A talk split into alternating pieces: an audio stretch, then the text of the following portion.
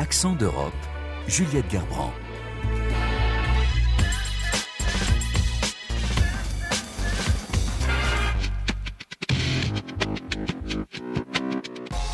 Bonjour et bienvenue dans Accent d'Europe sur une antenne impactée aujourd'hui par un mouvement de grève des techniciens réalisateurs, vous l'avez entendu. Les mineurs non accompagnés sont des migrants particulièrement vulnérables.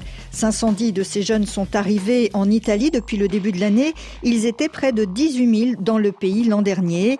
Et ils font l'objet de nombreuses polémiques. Le gouvernement d'extrême droite au pouvoir a décidé de lancer la chasse aux faux mineurs.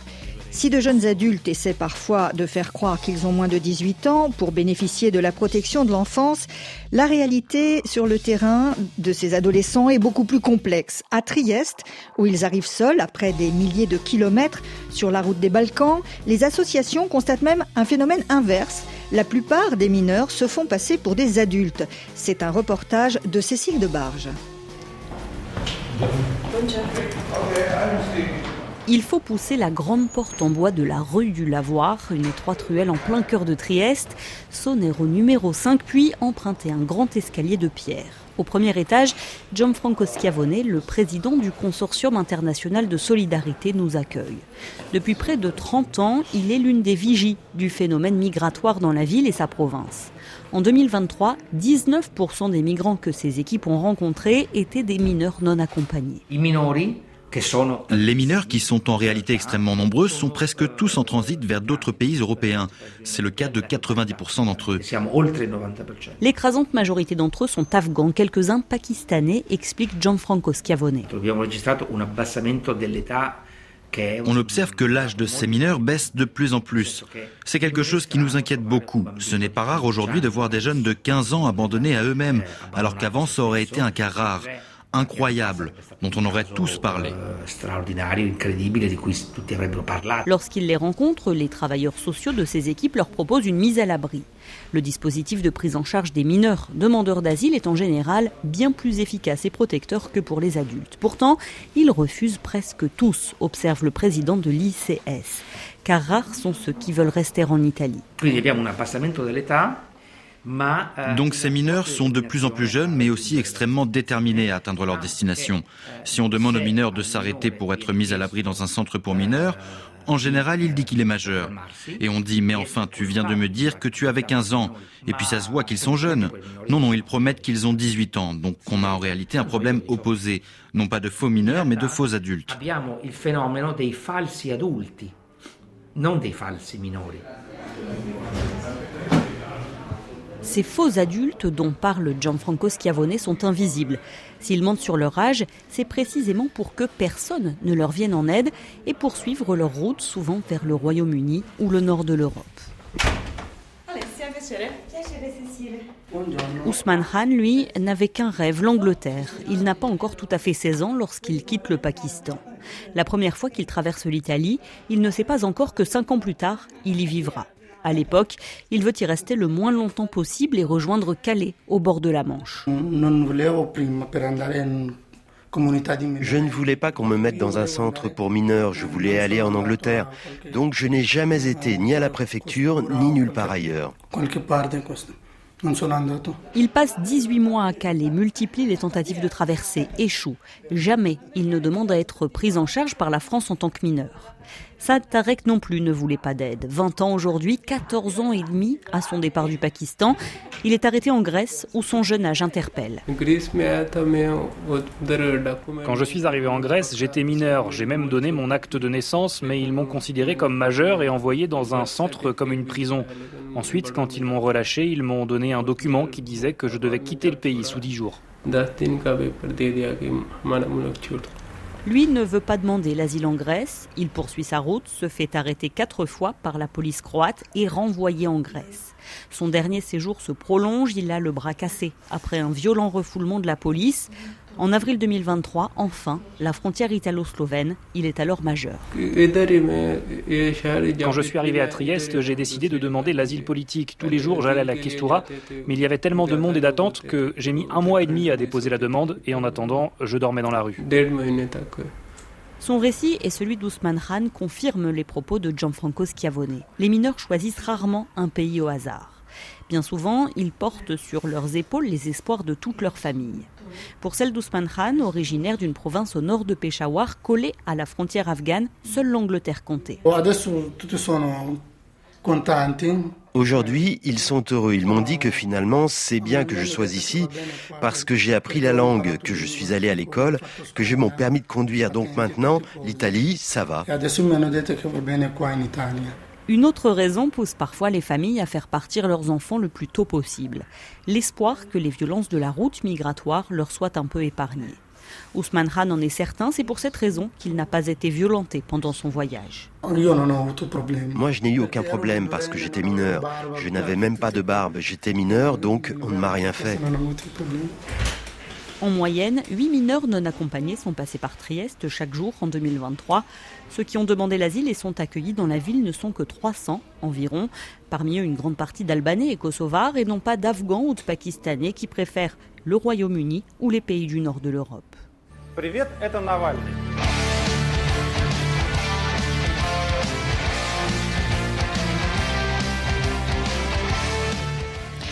Dans son discours à la nation aujourd'hui, Vladimir Poutine a mis en garde contre un risque de conflit nucléaire si les pays de l'OTAN envoyaient des soldats en Ukraine.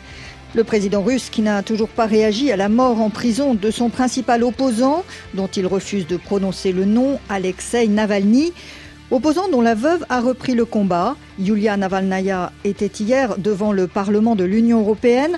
Elle a exhorté les députés à combattre le régime du président russe, qualifié de monstre avec qui on ne peut pas négocier.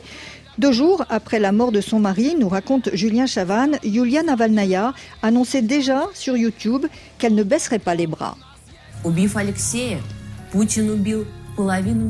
En tuant Alexei, Poutine a tué la moitié de moi-même, la moitié de mon cœur et la moitié de mon âme. Mais il me reste l'autre moitié, et elle me dit que je n'ai pas le droit d'abandonner. Une déclaration forte. Jusqu'à présent, elle refusait de s'engager politiquement dans les pas de son mari, mais son envie de reprendre le combat n'a pas étonné Andrei Kosovoy.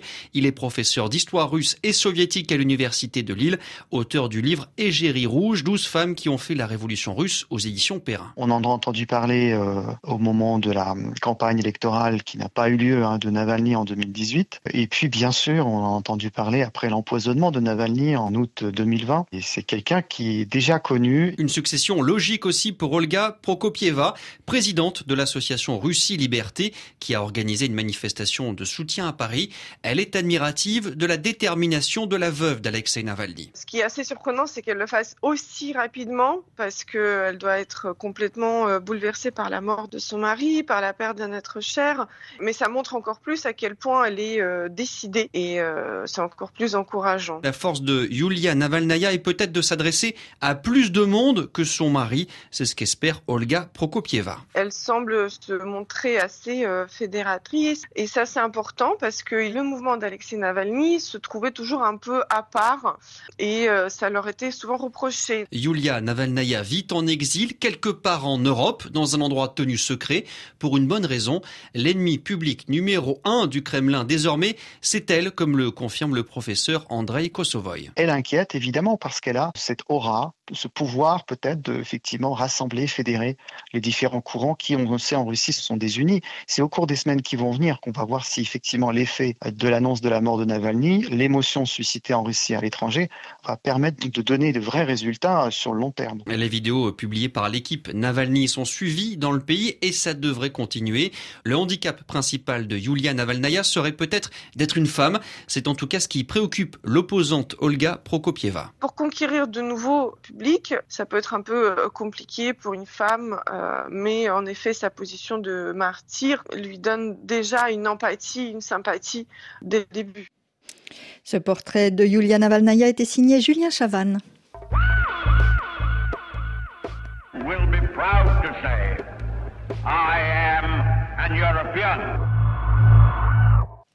Une fausse vidéo de France 24 affirmant que le président Emmanuel Macron risquait d'être assassiné en Ukraine.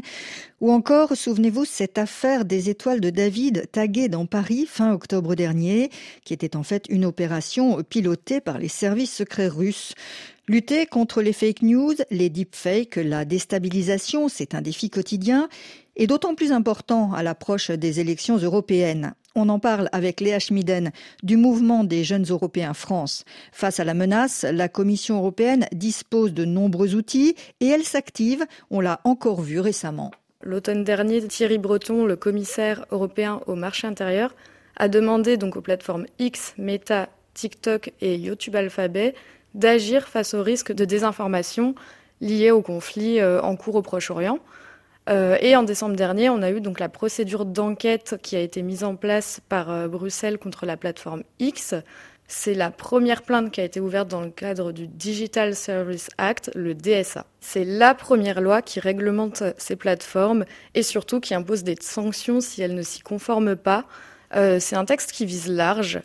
Il encadre à la fois les plateformes en ligne intermédiaires, donc ça englobe les réseaux sociaux, les plateformes de partage de contenu, les moteurs de recherche, marketplace, les sites d'applications mobiles ou encore les servations de voyage et d'hébergement. Et il encadre aussi les très grandes plateformes en ligne, donc les GAFAM. Et ce n'est pas euh, le seul outil des 27 pour lutter contre les fake news Non, bien sûr, il y en a de nombreux euh, spécialisés au sein des institutions européennes. Euh, parfois, c'est par zone géographique, donc certains pays sont en fait plus touchés par les fake news que d'autres, ou aussi par les attaques étrangères. On a aussi euh, l'EDMO, Observatoire européen des médias numériques au sein de l'Union européenne, qui fait un gros travail de vérification d'informations et d'aide à l'éducation aux médias. Malgré tout, les fake news restent très difficiles à maîtriser. Euh, pour faire face au flot d'informations quotidiennes, l'UE n'est pas la seule à devoir agir. Il faut aussi que les médias, les États, les sites Internet prennent le soin de vérifier l'information et les contenus qui circulent. Et c'est d'autant plus important qu'à l'approche des élections européennes, les usines à trolls euh, vont tourner à plein régime. Le risque de désinformation euh, est réel, Léa. Oui, oui, oui, il est réel et à différents niveaux, que ce soit au niveau des partis politiques qui relaient dans leur discours des chiffres erronés ou alors des faits déformés, ou encore euh, que ce soit au niveau des citoyens, voire des gouvernements. L'Union européenne craint d'ailleurs que la Russie euh, intensifie ses actions de désinformation avant le 9 juin, comme elle a l'habitude de le faire euh, à des moments phares de la politique ce qui a poussé la Commission européenne à agir. Donc en novembre dernier, justement, un règlement a été mis en place.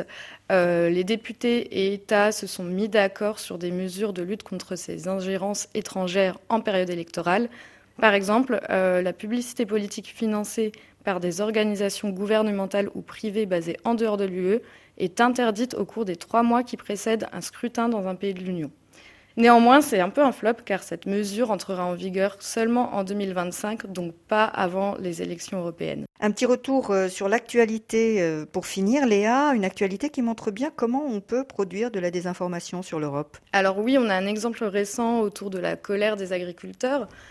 Euh, L'Union européenne est un fonctionnement complexe, il est très facile de faire des raccourcis ou des erreurs. Et donc sur le conflit des agriculteurs, on a entendu dire que le blé ukrainien avantagé par la levée des droits de douane, avait fait s'effondrer le marché en Europe. C'est pas tout à fait vrai. La levée des taxes a engendré des variations, certes, mais le principal facteur de la baisse générale des prix, c'est la guerre et le prix très bas du blé proposé par la Russie sur le marché mondial. Donc vous voyez, on a vite tendance à simplifier les faits et à oublier entre guillemets la nuance. Léa Schmiden des Jeunes Européens France, merci. On vous retrouve dans le média en ligne Le Taurillon.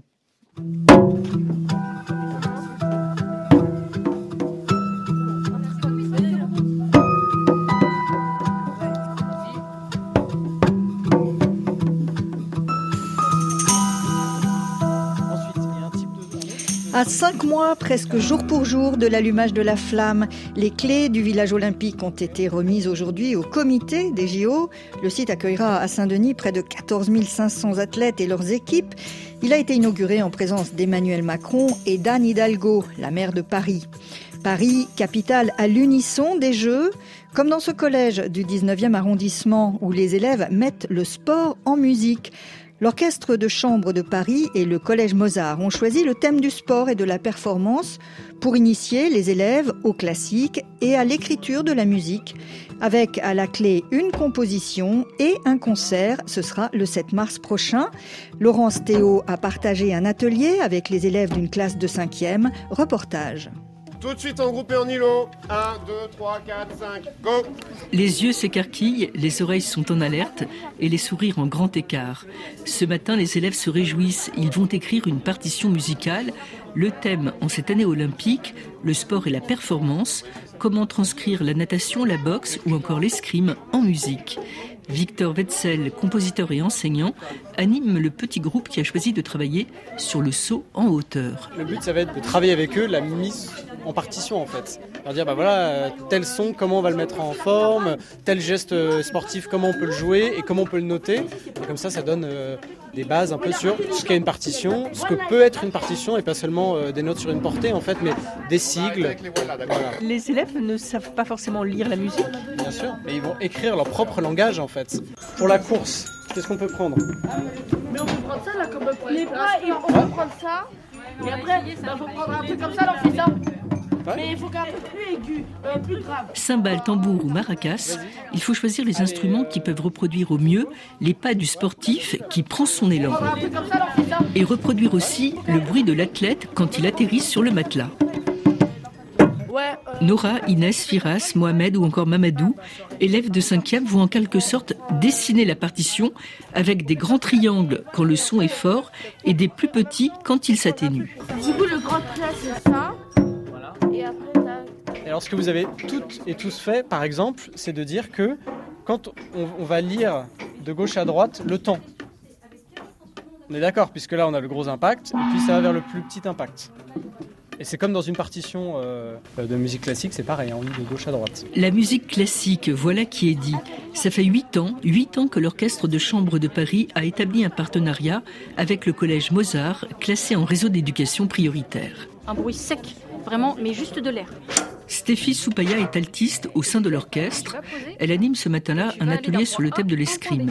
Par ailleurs, la musicienne virtuose se réjouit d'initier les élèves à la musique classique. Je vais aller chercher un point. Point A, point B. Cette accessibilité-là qu'on fait déjà dans les classes, c'est vraiment fabuleux parce que déjà, il y a énormément d'instruments à disposition. Il y a aussi euh, des temps disponibles pour qu'ils aillent dans des institutions comme à la Cité de la Musique. Il y a un studio d'enregistrement où il y a énormément d'instruments. Et là, par exemple, on a fait une session là, il y a dix jours à peu près et par exemple, je voyais euh, un élève, bah, euh, jamais j'aurais cru qu'il aurait pu faire sortir un son d'une trompette. Je m'émerveille rien qu'en voyant un, enfant bah, en fait, faire de l'instrument dont même moi, musicienne classique, depuis des années, bah, ne saurais même pas en faire. Et je me dis, oh, bah, peut-être qu'il en fera plus tard. Alors justement, ils écoutent quoi, les collégiens? Euh, Moi, j'écoute du rap. Des fois, ça m'arrive d'écouter de la musique classique, mais pas trop. De la musique triste triste Oui, c'est vraiment un truc qui fait libérer les émotions trop fortes qu'il y a dans le cœur, où ça prend toute la place. Pour moi, ça libère. Ça fait pleurer, mais en même temps, ça libère euh, toutes les émotions qu'on a. Principalement, moi, c'est le rap, parce que le rap, ça a un tempo plutôt entraînant, qui est plutôt dansant, et aussi les paroles qui vont ajouter euh, un rythme dansant aussi. Sur les murs de la classe, des portraits très réussis, avec barbe et lunettes, du professeur de musique Étienne Com, crayonné par les élèves. Il surveille tout ce petit monde, et même si les ateliers sont ludiques, l'enseignant est exigeant. On n'est pas ensemble. 3 et... Pas mal de personnes euh, se disent ah ben la musique c'est fun, c'est machin et tout. Moi qui ai fait le conservatoire, je peux vous dire que la musique c'est pas toujours fun en fait, mais que euh, ces contraintes qu'on s'impose à soi-même, en fait, cette euh, rigueur, cette discipline, ça a un but, ça vise à un but. Et le but c'est la qualité, c'est l'épanouissement personnel, c'est la créativité. voilà. Tous ces petits groupes de travail forment un ensemble harmonieux, à l'image de la sonnerie du collège qui annonce la fin des cours, une symphonie de Mozart.